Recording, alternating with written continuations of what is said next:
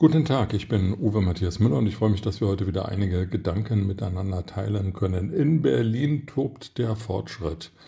Am Wochenende wurde bekannt, dass die BVG, die Berliner Verkehrsgesellschaft, plant, einige S-Bahn-Züge probeweise mit einer sogenannten Auslastungsanzeige auszustatten. Das heißt, wenn man dort äh, mit der S-Bahn fährt, sieht man irgendwo, welche Waggons denn sehr voll sind und in welchen Waggons es noch Steh- oder Sitzplätze gibt. Eine gute Einrichtung, gerade äh, im überlasteten Nahverkehrsbetriebssystem, im öffentlichen Personennahverkehrssystem der deutschen Hauptstadt.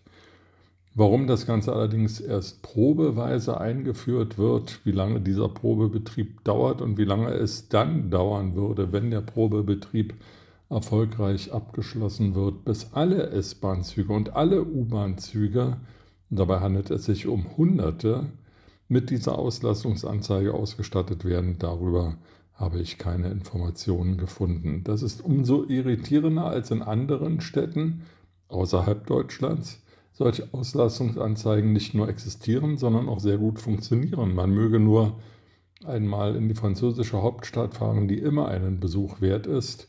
Dort bekommt man bei jeder elektronischen Fahrplanauskunft auch den Hinweis, wie ausgefüllt die Züge und die einzelnen Waggons sind, wo man einsteigen sollte. Und wenn man auf den Bahnhöfen der Metro steht, findet man auch dort Anzeigen darüber, wo man sich zum Einstieg hinbewegen sollte, um möglichst einen Steh- oder Sitzplatz zu ergattern. Warum also kann in Paris etwas funktionieren, was in Berlin erst ausprobiert werden muss.